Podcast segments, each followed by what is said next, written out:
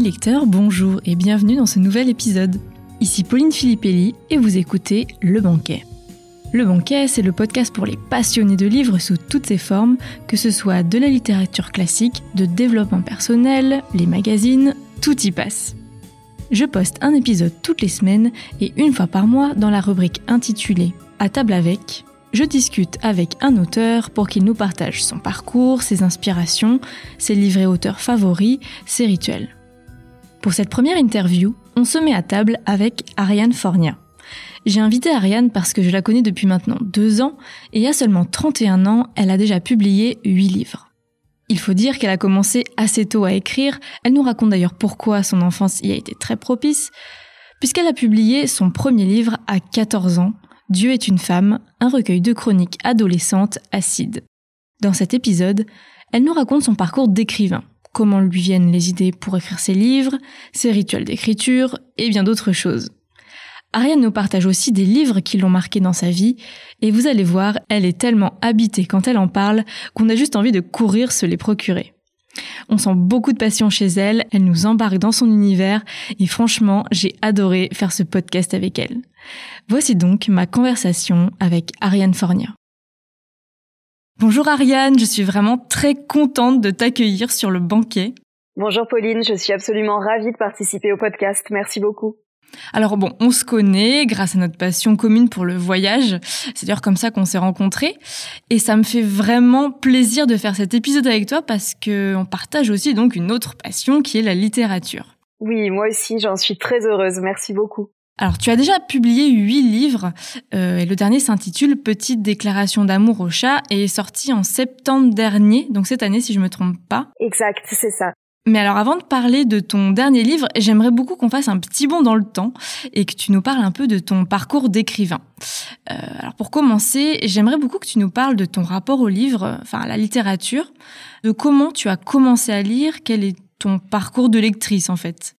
Alors j'ai eu une très grande chance, c'est celle d'avoir une mère écrivain et folle de livres. Ma mère s'appelle Sylvie Brunel et elle a elle-même publié beaucoup de, romans, d'essais et de chroniques. Et donc j'ai grandi fascinée par ma mère dans une maison pleine de livres et en voyant ma mère écrire des livres. Et donc du coup j'ai eu un instinct d'imitation très fort et quand j'avais 4 ou 5 ans, j'ai commencé à apprendre à lire toute seule. C'est-à-dire que ah. on me lisait souvent des histoires et j'avais appris par cœur les histoires que je préférais et que je réclamais le plus souvent. Et donc je commençais toute seule à prendre les livres et à associer les lettres à ces histoires que j'avais apprises par cœur. Et du coup, un jour, on était en voiture avec ma mère et on passe devant une grande enseigne bien connue de meubles et je dis Conforama. Et ma mère se tourne vers moi et me dit Alexandra, est-ce que tu as lu ou est-ce que tu as deviné? Je dis bah non, c'est ce qui a écrit. Donc elle s'est dit là, ok, cette gamine a appris à lire toute seule, il faut que je gère. bah, c'est incroyable cette histoire, surtout très jeune comme ça. Oui, et du coup, après, le, le, fait de continuer à lire a été naturel, c'est-à-dire que j'ai eu la chance de grandir dans cette maison pleine de livres, et du coup, il y avait euh, tout un tas de livres pour enfants, d'encyclopédies, de romans adaptés à un jeune public, ce qui fait que naturellement, je me suis intéressée à plein de choses et j'ai toujours pris un immense plaisir à lire. C'est-à-dire que encore aujourd'hui, si j'ai deux heures de livres devant moi que je peux consacrer à ce que je veux, ben, je vais prendre un bouquin. Hmm. Ouais, ça t'a vraiment accompagné dès tes premiers pas, j'ai envie de dire.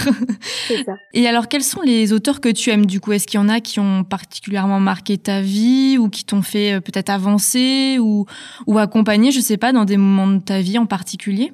Alors, j'ai un très grand amour pour la littérature romantique. Je suis une folle du 19e siècle parce que j'ai fait des études de, lettres et notamment de littérature allemande avec une spécialité romantisme. Et du coup, ah pendant une très longue période de ma vie, j'ai un petit peu vécu au 19e siècle dans ma tête. C'est-à-dire, pour parler de, littérature française, parce que j'imagine que les auditeurs du, banquier connaissent sans doute mieux les auteurs français que les auteurs allemands, et c'est bien d'avoir des, des, des références communes, j'étais fascinée par Gérard de Nerval. C'est-à-dire, par exemple, que les nouvelles Les filles du feu me plonger dans un univers onirique extraordinaire. J'étais fascinée par la nouvelle qui s'appelle Sylvie, où le narrateur passe du présent au passé, du rêve à la réalité en permanence. J'avais l'impression d'un, d'un monde fantastique. J'adorais Musset, et notamment Lorenzaccio, avec ce personnage mmh. de héros romantique, désillusionné et ténébreux. Et je mmh. trouvais que c'était une langue magnifique. J'adorais Victor Hugo. Je pense que les, les contemplations, euh, ça fait partie des, des recueils de, de, poèmes que j'ai le plus lu et aimé. Donc bien sûr, je me suis aussi beaucoup passionnée pour la littérature allemande parce que c'était ce, que j'étudiais. Mon, auteur romantique allemand préféré, il s'appelle Novalis. C'est un, poète qui est mort en 1801 à l'âge de 29 ans et qui a écrit un texte absolument sublime qui s'appelle Les hymnes à la nuit. Euh, c'est une histoire mystique de, retrouvailles avec une fiancée morte dans une espèce de rêve dans laquelle la nuit permet l'abolition de la frontière entre le monde des vivants et le monde des morts. C'est un des plus beaux textes du romantisme allemand. Mais après, je, je suis aussi passionnée par des auteurs plus contemporains, plus proches. Par exemple, il y a une, une, une autrice que j'aime énormément, c'est une américaine qui s'appelle Joyce Carol Oates, qui est régulièrement nominée pour le prix Nobel de littérature, mais qui ne l'a pas encore eu. Et euh, beaucoup, beaucoup de ses romans m'ont beaucoup marqué parce qu'elle a des personnages de femmes extrêmement forts et complexes. Et il y a chez elle un mélange de réalité sociale et de fantastique qui me touche beaucoup. Le, fantastique, c'est quelque chose que, que j'adore et je suis extrêmement fan euh, à la fois euh, de, de, de fantasy type, on, on va dire Harry Potter, c'est l'exemple absolu. Il y en a beaucoup dans ce style, mais c'est un, genre que j'aime. Mais aussi de thrillers un peu gothiques, de policiers qui ont une dimension surnaturelle. C'est toujours quelque chose qui m'a beaucoup touchée. D'accord. Est-ce qu'il y a des livres qui, par exemple, à des moments compliqués de ta vie, t'ont aidé euh, je sais pas, oui, à te sortir peut-être euh, d'une situation compliquée ou voilà, est-ce qu'il y a des livres en particulier qui t'ont euh, marqué à des périodes? Pour moi, il y a deux réponses à cette question. Déjà, c'est que pour moi, tout livre que j'aime m'aide parce que tout livre que j'aime est une forme d'évasion et de passage vers un autre monde et j'ai l'impression que euh, comment dire que tout livre qui m'offre un rêve euh, me, me, sort d'un quotidien qui peut être difficile ou pénible. C'est vraiment ma, ma thérapie. Voilà quand j'ai passé une journée pourrie je me cale dans mon lit je lis un livre et donc il y a un million de livres qui m'ont aidé. Mais de façon plus spécifique des livres qui ont eu un, un impact comment dire sur euh, sur ma psyché. J'aime beaucoup le, le développement personnel develop Et les livres de Marianne Williamson, c'est euh, une, euh, une, psychothérapeute et euh, figure spirituelle américaine qui est, qui est toujours vivante aujourd'hui. Les, les, livres de Marianne Williamson m'ont beaucoup beaucoup aidé parce que elle parle avec beaucoup de douceur de la façon dont on doit changer son rapport à soi-même et aux autres pour vivre les choses de façon plus apaisée, ne pas être dans le ressentiment, se reconnecter à une forme d'amour et de, et de bienveillance. Donc voilà, ça paraît très New Age tout ça. mais ce sont ce sont des livres qui ont une vraie profondeur humaine et qui m'ont beaucoup touchée. Je pense notamment à un qui s'appelle Un retour à l'amour, manuel de psychothérapie spirituelle. Et c'est un très beau livre et euh, ça m'arrive parfois, tu vois, dans des dans des moments un petit peu difficiles ou quand je me suis disputée avec quelqu'un qui a eu quelque chose de difficile à gérer dans ma vie émotionnelle, de revenir à ce livre parce qu'il m'apaise et qui me qui m'aide à gérer ça. D'accord. Ok, très bien. Bah, écoute, merci pour toutes ces références. Je pense que je vais te les redemander pour qu'on les note euh, sous euh, l'épisode, pour si jamais quelqu'un veut les retrouver. Avec plaisir. Alors bon, maintenant, j'aimerais qu'on s'intéresse un petit peu à ta vie d'auteur, parce que bon, écrire, euh, écrire un livre, c'est pas anodin. Beaucoup en rêvent, mais peu franchissent le cap. donc ma première question, c'est qu'est-ce qui t'a fait écrire pour la première fois? Pour ton premier livre, en fait, quel a été l'élément déclencheur? Le, Grosse question. je, en fait, j'estime que j'ai eu une chance immense là-dessus. Déjà parce que, comme je venais d'une famille d'écrivains, je n'avais pas le sentiment que c'était quelque chose d'impossible. C'est-à-dire qu'il y a beaucoup d'autres choses qui, dans ma vie, que j'aurais aimé faire et qui me paraissaient impossibles parce que je n'avais pas ce modèle. Par exemple, tu vois, c'est bête, mais j'ai eu beaucoup de mal à me mettre au fitness parce que j'avais l'impression que c'était quelque chose qui n'était pas pour mmh. moi, etc. Et je pense que beaucoup de gens ont cette, cette difficulté à se lancer euh, dans, dans l'écriture, même s'ils en rêvent, parce que ils n'ont pas eu ce modèle et ils ont l'impression de quelque chose, voilà, d'une d'une marche trop haute, d'une marche inaccessible, tandis que moi, comme c'était quelque chose que je voyais dans ma famille, ben ça me paraissait naturel et accessible. Et l'autre chance que j'ai eue, c'est que j'ai commencé très jeune. J'ai écrit mon premier livre quand j'avais 13 ans, il est sorti quand j'avais 14 ans. Et du coup, il y avait cette espèce d'inconscience de l'enfance où tu, comment dire, tu n'as pas conscience du fait que tu es en train de faire quelque chose d'énorme. Tu le fais juste, c'est tout. Tu te, tu te lances. Il y a un côté un peu tête brûleux. Et en fait, quand j'ai écrit Dieu est une femme, c'était loin d'être le premier texte que j'écrivais, c'est-à-dire qu'il y en avait eu 15 euh, autres euh, avant. J'avais écrit des romans, j'avais écrit des essais, j'avais écrit des chroniques, j'avais vraiment, j'ai toujours écrit toute ma vie depuis que j'étais gamine. Et sauf que celui-là, en fait, quand je l'ai fait lire à, ma mère, ma mère m'a dit, écoute, euh, je, pense que ça serait bien que, tu l'envoies à un éditeur, que tu essaies d'en faire quelque chose, parce qu'il y a cette espèce de rage adolescente, ce, témoignage brut de, la crise d'adolescence, et c'est rare qu'on puisse rentrer comme ça dans la tête d'un ado de 13 ans, essaie et vois ce qui se passe. Et ben, ça a été Dieu est une femme, et ça a été le début. Et euh, j'ai eu la, la, grande chance d'avoir du succès avec Dieu est une femme. C'est un livre qui a eu, euh, sans doute aussi pour de mauvaises raisons, tu vois, parce que j'étais jeune, qui avait un côté un peu provocateur, euh, un côté un peu marketing, tu vois, avec moi crucifié sur un symbole féminin. C'était c'était un truc qui, qui, faisait parler, tu vois. Mais du coup, ce livre a eu du succès et ça m'a permis de, de lancer cette carrière littéraire. Et aujourd'hui, je suis très contente parce que ce que je fais comment dire, est moins tapageur, et moins sulfureux, et moins médiatique, mais correspond profondément à ce que j'ai envie de faire. C'est-à-dire, voilà, le fait d'avoir pu écrire sur les chats, c'était parler d'une d'une grande passion et quelque chose qui m'accompagne. Là, mon prochain livre qui sort en avril 2021 est un livre sur les Alpes, quelque chose qui me tient énormément à cœur. Je suis moins dans dans cette recherche, comment dire, de, de buzz et de coups d'éclat, et je suis vraiment dans la passion. J'écris sur les choses que j'aime j'y prends énormément de plaisir et c'était ce que je voulais faire. D'accord, ok, super. Écoute, j'ai une question peut-être un peu plus générale sur l'écriture. Tu as au jour d'aujourd'hui donc écrit huit livres, enfin du coup avec le, celui qui va sortir bientôt. C'est ça. Comment te vient l'idée pour l'écriture d'un livre? Alors c'est très différent parce que dans ce que je fais, il y a différents types de projets. Il y a des choses qui ont été radicalement personnelles, par exemple, Dieu est une femme, c'était vraiment quelque chose, tu vois, qui a grandi dans ma chambre d'ado en mode allez, je veux, je veux, je veux détruire le monde, je veux dire la colère que j'ai sur moi, c'est parti, que j'ai en moi, je veux dire toute la colère que j'ai en moi. C'était quelque chose de très personnel. Et il y a des projets qui naissent, comment dire, en partenariat avec des gens qui te soumettent une idée. Par exemple, ma petite déclaration d'amour euh, au chat, c'était une collection qui existait déjà. Petite déclaration d'amour à quelque chose. Il y avait, euh, par exemple, il existait déjà la petite déclaration d'amour aux anges. Et c'est l'éditeur que je connaissais parce que j'avais déjà travaillé avec lui sur un livre sur la Provence qui m'a dit, Ariane, j'ai envie qu'on en fasse un sur les chats.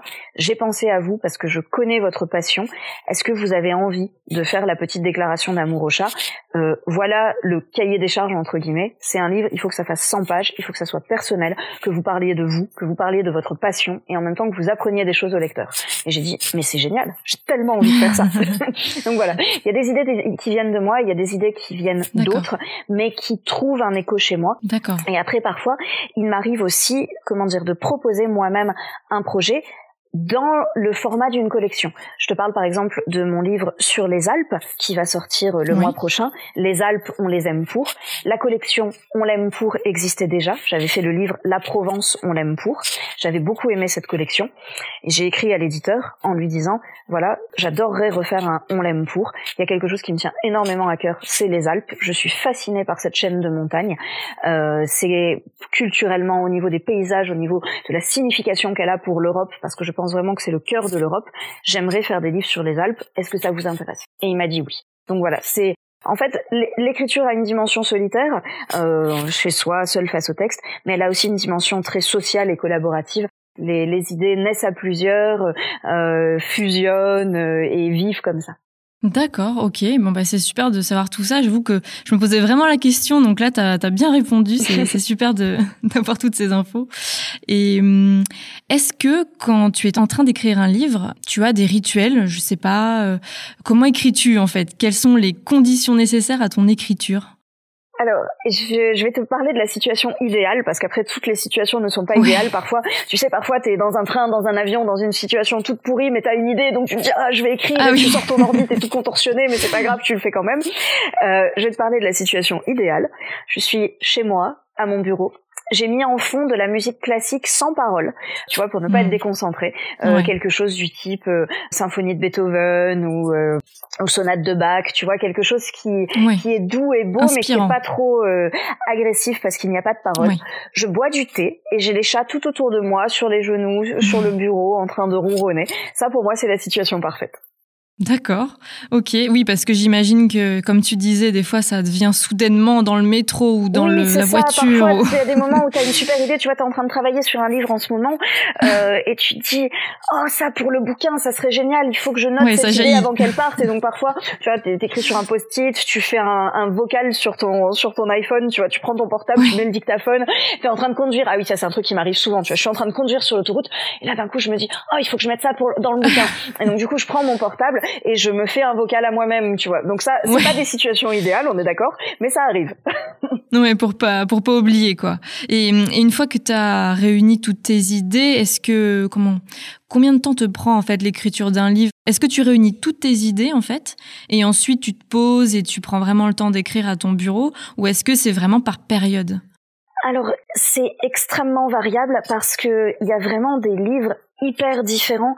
Tu vois, tu vas pas du tout écrire de la même façon un guide touristique ou un essai ou un roman. Euh, c'est vraiment le, le, format qui impose ça. Mais oui, de façon générale, j'ai tendance à, à, réunir pas mal de documentation. Euh, je pense que c'est mon côté bon élève, c'est-à-dire que tu vois, je, je, c'est ma dimension un peu scolaire, le côté euh, scolaire. Ouais. Je, je rassemble des infos, je prends plein de notes, je lis des choses, je me fais un fichier. Tu vois, j'ai plein de fichiers qui s'appellent notes pour livre x y z, et j'écris les trucs qui me passent par la tête ou les choses que j'ai lues, je collecte les informations, et ensuite au moment où je me dis bon allez c'est parti, je, je reprends toutes mes notes, euh, je les relis pour avoir tout bien présent en tête, et ensuite je les mets de côté, tu vois, pour essayer de m'en détacher et j'écris. D'accord, ok. J'aimerais savoir qu'est-ce que t'apporte l'écriture en fait. Euh, j'imagine que c'est sûrement pour peut-être des fois extérioriser des choses ou tout simplement partager des choses. Euh, voilà, c'est une question vraiment que je me pose moi sur les écrivains. Qu'est-ce que ça, qu'est-ce que ça t'apporte en fait d'écrire? Alors, je vais te faire une réponse un peu brutale mais parfaitement sincère. Je ne sais faire que ça. C'est-à-dire que vraiment, je j'ai l'impression, tu vois, que ce en quoi je suis le plus doué sur terre, c'est lire des livres, c'est-à-dire tu vois lire lire rapidement, assimiler des infos, synthétiser des choses dans ma tête. J'ai l'impression que tu vois, mm. je suis une une bibliothécaire dans mon cerveau. Je me dis voilà, il faut que je collecte des infos, que je les rassemble, etc. Et ensuite écrire, c'est-à-dire que j'écris tout le temps. J'écris des articles de blog, j'écris des posts sur les réseaux sociaux, euh, j'écris des articles de presse, j'écris des bouquins, j'écris des lettres et des mails à mon entourage, j'écris des messages sur WhatsApp qui font 15 15 km de long. Je suis une une obsédée de l'écriture, c'est quelque chose de compulsif pour moi lire et écrire et j'ai l'impression que c'est ce que je fais le mieux et que comment dire, il n'y a pas beaucoup d'autres choses sur Terre pour lesquelles je suis aussi douée, tu vois. Moi, je, comment dire, je, je sais pas changer une roue. Euh, euh si tu me demandes de faire euh, un, calcul, je vais sortir ma calculette et je vais m'y reprendre à trois fois. Tu vois, il y a plein de domaines dans la vie dans lesquels j'ai l'impression que quand même, je suis, je suis pas totalement douée. J'ai pas toutes les tasses dans le placard comme ils disent les Allemands quand on dit que quelqu'un est un peu concon. Mais dans le domaine littéraire, lire et écrire, là, mon cerveau fonctionne et c'est comme ça que ça marche. Et j'ai l'impression que c'est quelque chose de très très instinctif chez moi. D'accord, oui, ça te, c'est un besoin, quoi. C'est-à-dire que ça, t'as besoin de le faire, quoi. Ah, mais complètement. Mais tu sais que vraiment, c'est, c'est un truc qui m'a marqué je suis angoissée dans des espaces où il n'y a aucun espace écrit. C'est-à-dire que si tu me mets dans une salle d'attente d'une gare, s'il y a une affiche, un, panneau, un flyer, n'importe quoi, même un truc qui n'a aucun intérêt, je vais me mettre à côté du texte écrit et je vais le relire inlassablement et je vais l'analyser, hmm. je vais l'apprendre par cœur, etc. Je me raccroche à l'écrit. Parfois, tu sais, j'ai l'impression que je suis comme dans ces personnages de jeux vidéo qui doivent sauter d'une pierre à l'autre. Moi, j'ai l'impression que je dois sauter d'un écrit à l'autre et rien ne m'angoisse plus qu'un endroit où il n'y a pas de texte écrit. D'accord, ok. Bah dis donc, oui, on sent que c'est vraiment, euh, oui, euh, inscrit dans tes gènes, quoi. Vraiment, ça te passionne. Même quand tu en parles, on sent vraiment, tu transpires la passion, quoi. Vraiment, ça. c'est vrai. ça fait très plaisir à écouter, en tout cas. Euh, alors, j'ai envie qu'on parle maintenant de ton dernier livre. Alors, c'est pas ton dernier livre parce que tu viens de sortir, enfin, c'est déjà sorti ou ça va sortir, redis-moi? Avril, avril 2021. oui, d'accord. En avril 2021 sort Les Alpes, on les aime pour. D'accord. Bon alors je vais quand même l'appeler ton dernier livre parce qu'on va considérer qu'il n'est pas encore sorti. euh, en fait donc j'ai lu ton livre sur les chats euh, récemment donc qui s'intitule Petite déclaration d'amour aux chats. Je t'avoue que je me suis régalée et je te dis pas ça parce qu'on enregistre le podcast. Hein. Merci beaucoup. Bon, déjà, je suis le public, je pense, parce que bah, j'adore les chats. Euh, ma mère a toujours eu des chats, donc si tu veux, je suis née entourée de chats. Euh, mais au-delà de ça, euh, voilà, j'aime vraiment beaucoup ton écriture, avec des petites touches humoristiques de temps à autre. Enfin voilà, j'ai beaucoup rigolé. Enfin, c'était vraiment un régal à lire. Merci, ça me fait vraiment très plaisir. Tu parles de la naissance de ton amour, même de ta passion, j'ai envie de dire, pour les chats, qui t'a poussé donc à devenir éleveuse. Tu nous racontes d'ailleurs pas mal d'anecdotes euh, rigolotes là-dessus. Euh, je pense euh, à la tempête, enfin qui était en fait même un ouragan que tu as dû fuir quand tu étais au Danemark. je pense aussi à l'organisation militaire pour emmener tes chats à des concours à travers toute l'Europe, parce que ça c'est quand même tout un programme. Et ah oui, aussi tout, tout l'épisode des chats mâles qui te mène un peu la vie dure, on va dire, parce qu'ils urinent un peu partout. c'est ça, en fait, il y a tout, tout un tas de secrets de la vie d'éleveuse que les gens normaux ne connaissent pas. Et j'ai essayé de lever le voile sur ce monde inquiétant et mystérieux. Oui, voilà, mais vraiment, j'ai trouvé que tu as fait ça avec beaucoup d'humour et à, lire, c'était vraiment plaisant parce que c'est vrai que quand euh, bah voilà, on connaît pas un auteur, on ne sait pas trop euh, à quoi s'attendre dans le contenu parce qu'un titre, ça veut tout et rien dire finalement. Et euh, là, vraiment, ce que j'ai beaucoup apprécié dans ton livre, c'est voilà ces petites touches humoristiques qui enfin qui rendent vraiment plaisante la lecture quoi. Merci beaucoup. Et voilà, j'avais envie donc du coup qu'on parle un petit peu de ce livre là qui m'a vraiment beaucoup plu Peut-être est-ce que tu peux nous en parler un petit peu plus, la naissance de ce livre, pourquoi tu as envie de l'écrire? Donc tu nous as dit que c'était pour compléter. On t'a proposé, je crois, pour. Euh, oui, c'est l'éditeur qui m'a proposé, qui m'a dit euh, on a la collection Petite déclaration d'amour et j'adorerais que vous fassiez Petite déclaration d'amour au chat. Pourquoi l'éditeur a pensé à moi? Parce qu'il savait que pendant sept ans, j'avais élevé des chats des forêts norvégiennes et que j'avais une immense passion pour euh, pour ces animaux que j'avais déjà écrit, tu vois, à plusieurs reprises sur sur le blog, sur les réseaux sociaux. J'avais parlé de, de ma passion des chats. Oui. Et j'ai été très heureuse de le faire parce que je trouve à la fois que le chat est un animal omniprésent dans notre culture. C'est très flagrant euh, sur euh, sur internet, tu vois, sur sur les réseaux sociaux.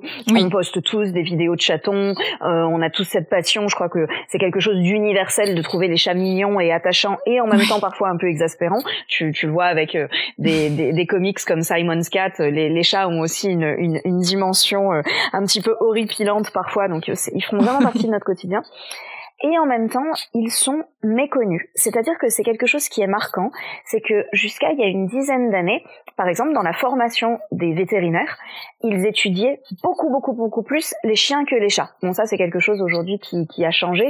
On est en train de rééquilibrer dans les écoles vétérinaires euh, la connaissance du chat, mais même dans la population générale. Tu vois, il y a plein de gens qui disent des choses comme ah mais un chat ça se débrouille tout seul, un chat ce n'est pas attaché à son maître mais à son territoire, un chat euh, en gros on n'a pas besoin de s'occuper de lui, euh, ce qui est mais totalement faux. Et il y a une, encore aujourd'hui, alors que c'est un animal qu'on aime, un déficit de connaissances sur le chat. Et j'avais envie, à la fois, tu vois, de parler de mon expérience personnelle, de mon amour, de, de, de, de ce que les chats apportent dans notre vie, et en même temps, raconter des choses utiles entre guillemets en essayant de le faire avec humour et de façon légère et plaisante pour que le lecteur puisse apprendre des choses sur les chats et peut-être changer son image du chat. Notamment, tu vois, le fait que le chat serait un animal indépendant, égoïste, pas attaché à son maître, attaché uniquement à un territoire et pas à son maître. Rien n'est plus faux mm. et aujourd'hui la science le prouve. Oui, et puis j'ai trouvé qu'en fait, euh, peut-être la mission de ce livre aussi, c'est de casser les stéréotypes, parce que comme tu le dis, voilà, moi qui ai eu des chats toute ma vie, c'est vrai qu'à chaque fois qu'on me disait ah ouais, mais les chats c'est indépendant, enfin exactement ce que tu viens de dire, et c'est vrai que ce livre replace les choses, enfin remettre les choses à leur place par rapport aux chats, parce que vraiment c'est tellement faux en fait de penser ça des chats, que vraiment c'était euh, très bien expliqué dans ton livre, je trouve, et aussi alors pour moi je connais un petit peu les chats, mais c'est vrai que je connaissais pas du tout les races. Et euh, là, enfin vraiment, tu m'as apporté toute une connaissance là-dessus. Je me demande d'ailleurs comment comment tu en es arrivé petit à petit à voilà, à vouloir euh, te spécialiser dans cette race-là Peut-être tu peux nous raconter, enfin tu en parles dans le livre, mais c'est pour les auditeurs aussi que tu nous racontes un petit peu ça. Alors, ma, ma, connaissance des races de chats, je l'ai acquise en exposition féline. Parce que quand on est éleveur, on présente ces chats pendant des concours. Donc voilà, les éleveurs viennent de toute la France, voire de toute l'Europe s'il s'agit de compétitions internationales, pour présenter leurs chats aux juges et vérifier que les chats correspondent bien aux standards de la race, qu'ils répondent aux critères exigés, etc. Et on va élire le plus beau chat dans chaque race, dans chaque couleur, etc. Et donc du coup, quand tu fais beaucoup d'expositions et que tu es curieux, eh ben tu apprends à connaître les autres races, tu discutes avec les autres éleveurs, etc. Et c'est pour ça qu'aujourd'hui, grâce aux expos et bien sûr à, ma curiosité personnelle, parce que tu t'en doutes, je suis une lectrice compulsive, donc j'ai lu plein de choses sur les races de chats, c'est comme ça que je me suis forgé une, une culture des races de chats. Mais pourquoi moi j'ai choisi d'élever des chats des forêts norvégiennes? Et ben là pour le coup, tu vois, c'était pas du tout une recherche élaborée, c'est-à-dire que j'ai pas comparé toutes les races en me disant laquelle je veux. Ça correspond à un coup de foudre. C'est-à-dire que quand j'avais 7 ans, j'étais abonnée à un magazine qui s'appelait Animal Junior. J'avais demandé à mes parents, j'étais déjà folle d'animaux, donc j'avais demandé à mes parents de m'abonner à ça. Et donc c'était un magazine destiné aux enfants qui parlait des animaux de compagnie. Et il y a eu un numéro spécial sur le chat des forêts norvégiennes. Et j'ai vu ce numéro et à la fois la beauté des chats présentés et ce qu'ils racontaient, c'est-à-dire que on nous expliquait que voilà, le chat des forêts norvégiennes, c'était une race naturelle qui n'avait pas été créée par l'homme, mais qui avait été sélectionnée par les Vikings pendant des centaines d'années, qu'ils utilisaient ces chats sur leurs bateaux pour chasser des souris, et donc du coup, ils avaient choisi des gros chats euh, qui avaient les poils longs, qui avaient un instinct chasseur, et que dans les forêts de Scandinavie, s'était développée cette race très particulière avec beaucoup de fourrure avec des yeux très en amande, avec des oreilles surmontées de petits plumets, un peu comme les lynx, ce qui donne un aspect très sauvage aux chats, et que ce sont des chats qui existaient déjà dans la mythologie nordique, c'est-à-dire que le char de la déesse Freya, qui est la déesse de l'amour, est tiré par deux chats qui sur les gravures ressemblent comme deux gouttes d'eau à nos chats des forêts norvégiennes d'aujourd'hui. J'avais 7 ans, j'ai lu ça, j'étais fascinée, je suis allée voir ma mère et je lui ai dit, maman, est-ce que je peux avoir un chat des forêts norvégiennes? Elle m'a dit, on verra quand tu auras 18 ans. Et ben quand j'ai eu 18 ans, j'ai acheté mon premier chat des forêts norvégiennes. ouais, j'avoue que je connaissais un petit peu les races, mais les races, pardon, mais quand j'ai été du coup regarder sur internet pour voir un peu à quoi ça ressemblait, je te cache pas que je pense que si j'avais eu 8 ans, j'aurais eu le même coup de foot parce que vraiment C'est ça, on est d'accord, hein, c'est un, chat, Ah ouais, non non, ils ont vraiment euh, Est-ce que tu peux peut-être nous raconter des anecdotes? Parce que voilà, tu as été éleveuse pendant plusieurs années quand même. J'imagine que tu as deux, trois histoires à nous raconter à ce sujet du coup. Oui, en fait, quand on est une éleveuse passionnée, ce qui était mon cas, on présente ces animaux dans des expositions félines, voilà, pour s'assurer que on élève dans la bonne direction, qu'on respecte le standard de la race, etc. Et il y a notamment un événement assez incroyable chaque année, ça se déroule fin octobre, hors temps de Covid bien sûr. Euh, c'est la mondiale du chat de race. Et donc tous les éleveurs qui euh, le souhaitent se réunissent pour participer à une compétition avec des gens venus du monde entier pour élire le champion du monde. Et donc bien sûr ça se passe toujours dans des endroits exotiques et euh, c'est comme ça que je suis allée en Pologne, en Croatie, au Danemark avec mes chats pour les présenter. Et il m'est arrivé des choses complètement dingues lors des mondiales félines. Par exemple en Croatie on s'est fait attaquer par des gens de la mafia qui en fait ont abîmé leur propre voiture et ont essayé de faire croire que c'était nous qui l'avons fait et ils nous encerclaient tous sur un parking en disant c'est vous, c'est vous, vous avez fait ça. Et en fait, ils ont été très surpris parce que les mémères achats sont très solidaires et imagine que des nanas, tu vois, déguisées pour la mondiale avec des oreilles de chat sur euh, sur leur sur leur tête, avec des sweatshirts roses avec des chats dessus couverts de poils de chat qui arrivent de tous les pays du monde et qui commencent à les engueuler en allemand, en italien, en français, en anglais, etc. avec leurs chats qui miaulent dans les cages et ben la mafia croate a été intimidée par nous et nous a laissé tranquilles.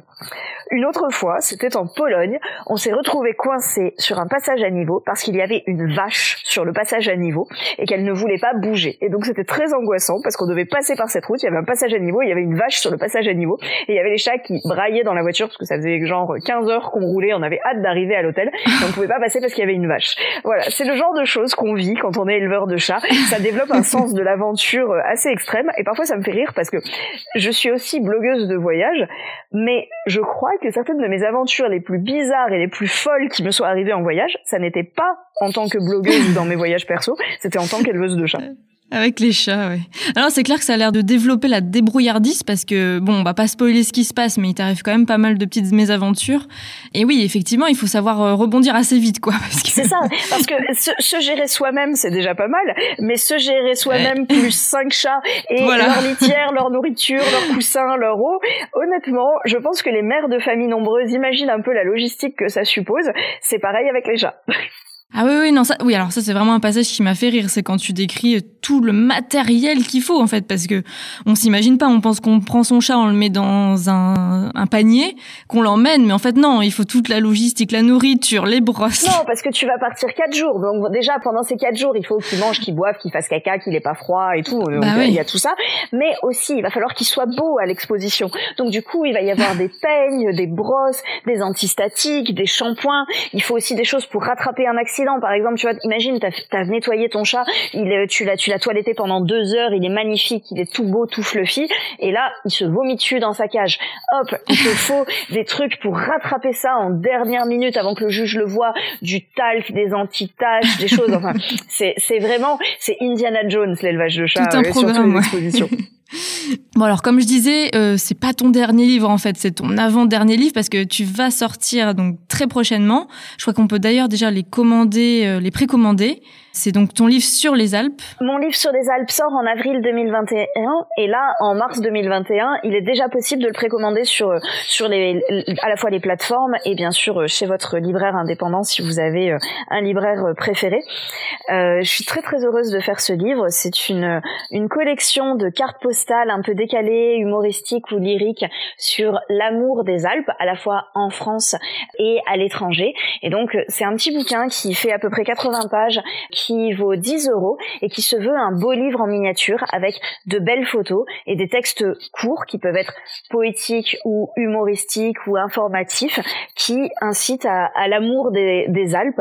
Et euh, c'est voilà, c'est un livre qui se veut être un, cadeau, un livre à, offrir à quelqu'un qui, qui aime les montagnes. Qui aime ces montagnes, oui, parce que j'ai l'impression que toi-même tu es très amoureuse des Alpes. Peut-être tu peux nous en dire un petit peu plus là-dessus.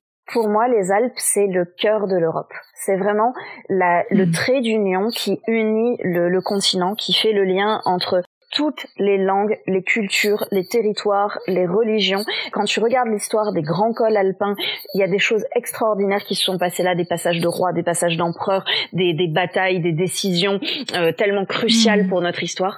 Pour moi, c'est vraiment le cœur sauvage de l'Europe, là où il y a les plus beaux et les plus grands espaces naturels protégés, où il y a encore une, à la fois une faune sauvage protégée et en même temps un milieu humain ancestral extrêmement fort, avec, tu vois, le pastoral la culture des alpages, les gens qui fabriquent le fromage, qui font la viande, qui sont des artisans, qui restent enracinés dans ces territoires qui sont pourtant loin des grands axes.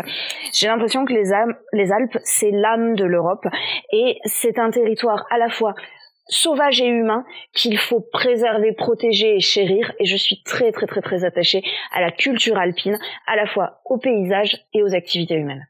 Hmm. Oui, j'ai l'impression que c'est une petite déclaration aux Alpes aussi. On est passé des chats aux Alpes. oui, de toute façon, tout ce que je fais est une déclaration d'amour. Oui, c'est oui, ce que j'allais dire. En fait, j'ai décidé dans ma vie de ne plus écrire que sur les choses que j'aime. Tu vois, quand j'étais ado et que j'ai écrit Dieu est une femme, j'écrivais sur tout ce que je détestais.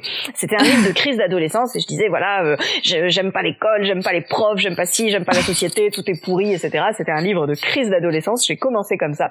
Mais aujourd'hui, euh, un plus de 15 ans plus tard, 17 ans plus tard, je suis plus vieille, je suis plus mûre et je suis plus zen dans ma vie. Et aujourd'hui, je n'écris plus que sur ce que j'aime.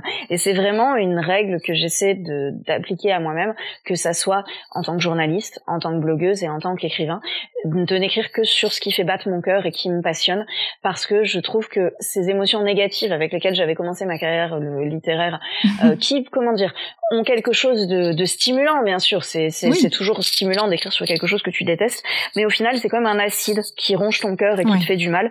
Et euh, j'essaie de ne plus m'entourer que que, que d'amour et de joie. Et donc, si quelque chose ne me fait pas exulter de joie, ben j'estime que c'est pas la peine d'en parler. Mmh, ouais, c'est une belle façon de voir les choses, je trouve. euh, pour clôturer cet épisode, est-ce que tu pourrais nous partager un livre qui t'a particulièrement marqué dans ta vie et que tu as l'habitude de recommander? Alors, j'ai beaucoup réfléchi parce que tu penses bien que quand tu m'as posé cette question, il y a un million de livres qui impossible, euh, me sont venus en tête, mais j'ai décidé d'en choisir un parce que c'est un livre que j'ai déjà offert trois fois. Donc le fait d'avoir offert un livre plusieurs fois montre que j'ai un, un grand attachement. Peut-être parce que c'est un des thrillers fantastiques et psychologiques que j'ai le plus aimé dans ma vie. C'est le livre Rebecca de Daphné du Maurier. D'accord. Et donc, c'est un, livre absolument magnifique sur une jeune femme qui vit un peu une sorte de conte de fées parce qu'elle tombe amoureuse d'un riche aristocrate qui vit dans une sublime maison, un manoir euh, au milieu d'un bois enchanté qui s'appelle Manderley. Et euh, elle tombe amoureuse de lui, elle l'épouse, elle vient s'installer à Manderley. Mais très vite, le rêve se transforme en cauchemar parce que elle a l'impression de ne pas être la bienvenue. Elle a l'impression que les domestiques de la maison, voilà, ça se passe dans un milieu aristocratique dans les années 30, donc il y a euh, tout un tas de, de, domestiques, de bonnes, de femmes de chambre, etc. Elle a l'impression que les employés de la maison ne l'aiment pas. Elle a l'impression que les lieux même ne l'aiment pas, qu'il se passe des choses étranges. Et surtout, il y a l'ombre qui plane sur elle, l'ombre de la précédente épouse de son mari, qui était une très belle femme et qui est décédée et elle a l'impression qu'elle est hantée par le spectre de cette de cette femme euh, décédée est euh, très belle et omniprésente et à qui euh, tous les employés de la maison restent très attachés. Voilà, je ne veux pas spoiler ce qui se passe, mais c'est un hmm. thriller gothique, psychologique extraordinaire. Ça a été adapté en film par euh, Hitchcock, mais sincèrement, je trouve que le bouquin est beaucoup mieux que le film. Euh, et je ne dis pas toujours ça parce que parfois je trouve qu'il y a des adaptations cinématographiques qui sont très réussies. Mais là, sincèrement, et pardon tous mes respects à Hitchcock, mais là je trouve qu'il s'est un peu planté et que le, le livre est beaucoup plus beau et beaucoup plus mystérieux et envoûtant et que l'évolution psychologique des personnages est beaucoup mieux rendue. Et surtout, je trouve que c'est un livre qui vous capte, qui vous happe. Quand vous commencez à lire Rebecca, vous oubliez le monde autour de vous. Vous avez juste envie d'être sur votre canapé avec un thé et des chats et de lire jusqu'à la dernière page. Ah bah franchement là tu m'as c'est bon tu me l'as vendu je ah crois que je vais aller directement le prendre Et quand tu dis que c'est fantastique, c'est parce que du coup, il y a des éléments euh, surnaturels? Oui, il y a des éléments, il y a des éléments surnaturels. Après, comment dire, est-ce qu'il reste surnaturel ou est-ce qu'il s'explique? Ça, je ne veux pas hmm. te, le spoiler, tu le, tu le, tu le découvriras en lisant. Mais c'est, c'est, c'est quelque chose que, que, que j'aime beaucoup et qui me touche énormément dans, dans la littérature un peu de thriller, c'est-à-dire cette dimension du, du fantastique qui est omniprésente et dont on ne sait pas toujours s'il s'agit réellement d'éléments surnaturels ou s'ils ont une explication qu'on ne connais pas encore. Hmm. Je, est-ce que je peux, est-ce que je peux te parler d'un autre livre ou, Bien sûr, mais bien sûr, on est là pour ça. euh, en fait, euh, récemment, il y, a un, y a un thriller qui est sorti, qui est pas encore traduit en français, mais je pense qu'il va l'être bientôt.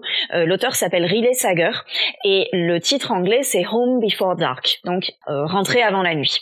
Et en fait, j'ai trouvé ça absolument génial parce que ça joue un peu comme Rebecca sur l'histoire de la maison hantée, euh, sur le passé qui ressurgit et sur cette hésitation est-ce que c'est fantastique ou est-ce que c'est réel? Et en fait, c'est l'histoire d'une jeune fille qui, euh, quand elle était gamine, euh, ses parents ont écrit un bouquin sur elle en disant qu'elle était victime de, phénomènes surnaturels, qu'elle était possédée, etc. Et en fait, ça a empoisonné sa vie parce que tout le monde autour d'elle euh, la prend pour une folle ou pour une pour un, une bête de foire, un phénomène curieux, etc. Et en fait, son père décède et elle se retrouve à hériter de la fameuse maison, maison dans laquelle se sont produit les phénomènes soi-disant surnaturels racontés dans le livre, et elle retourne dans cette maison. Et voilà, je veux pas spoiler ce qui se passe, mais je trouve que c'est absolument génial comme bouquin sur l'hésitation entre plusieurs strates, tu vois. Est-ce qu'on est dans le fantastique Est-ce qu'on est dans le réel Est-ce que ça s'est hmm. vraiment produit ou pas Est-ce que les gens mentent ou est-ce qu'ils disent la vérité Est-ce que la narratrice a hmm. bien compris ce qui s'est passé ou est-ce qu'elle est elle-même victime d'une hallucination Je trouve qu'on retrouve un peu l'ambiance de Rebecca dans ce bouquin qui est, qui est sorti l'an dernier, qui est, qui est récent, et euh, j'adore ce genre de livre et je trouve qu'il est très très réussi. Bah écoute, on mettra tout ça dans les notes de l'épisode parce que même pour moi là, j'ai envie de creuser tout ça parce que c'est pas spécialement ce que je dis d'habitude et là franchement, ça me donne bien envie de découvrir ça. Tu vends très très bien les livres. Merci beaucoup. Bon bah écoute, l'épisode touche à sa fin. Euh, merci vraiment infiniment d'avoir accepté mon invitation et de nous avoir parlé de tout ça. C'était vraiment vraiment très intéressant. Merci de m'avoir consacré ce temps. Je suis très heureuse d'avoir pu parler de livres avec toi et je souhaite une belle et longue vie au banquet. Bah merci beaucoup, c'est très gentil. Si on veut te suivre, euh, le mieux c'est quoi? C'est ta page Instagram, j'imagine? Je pense que c'est le réseau sur lequel je suis la plus active. Il y a bien, bien sûr mon blog, mon blog Itinera Magica, dans lequel je publie les longs et beaux articles. Mais au quotidien, pour suivre ce que je fais, voir quand mes livres sortent, suivre toutes mes petites bêtises du quotidien et d'ailleurs mes chats, parce que je poste souvent mes chats en story, c'est sur mon compte Instagram qui s'appelle Itinera Magica. Super, ok, très bien. Bah écoute, pareil, je le noterai euh, pour qu'on puisse euh, aller voir tout ça. Euh, merci encore infiniment, c'était vraiment, vraiment passionnant. Merci Pauline. Bah je te dis à bientôt du coup. À bientôt Pauline, merci beaucoup. Cet épisode est maintenant terminé. Merci d'avoir écouté cet épisode jusqu'au bout. J'aimerais beaucoup avoir votre avis, vos ressentis, donc vraiment n'hésitez pas à m'écrire sous le post Instagram de l'épisode ou bien si vous préférez directement en message privé. Le pseudo, c'est lebanquet.podcast. Une dernière chose, si cet épisode vous a plu, n'hésitez pas à en parler autour de vous, à le partager et à me mettre une note 5 étoiles pour m'aider à donner de la visibilité à mon podcast. En plus de me donner du baume au cœur, ça m'aide vraiment. Merci beaucoup à tous ceux qui prendront le temps. Quant à moi, je vous dis à la prochaine pour vous rassasier avec un nouveau banquet littéraire.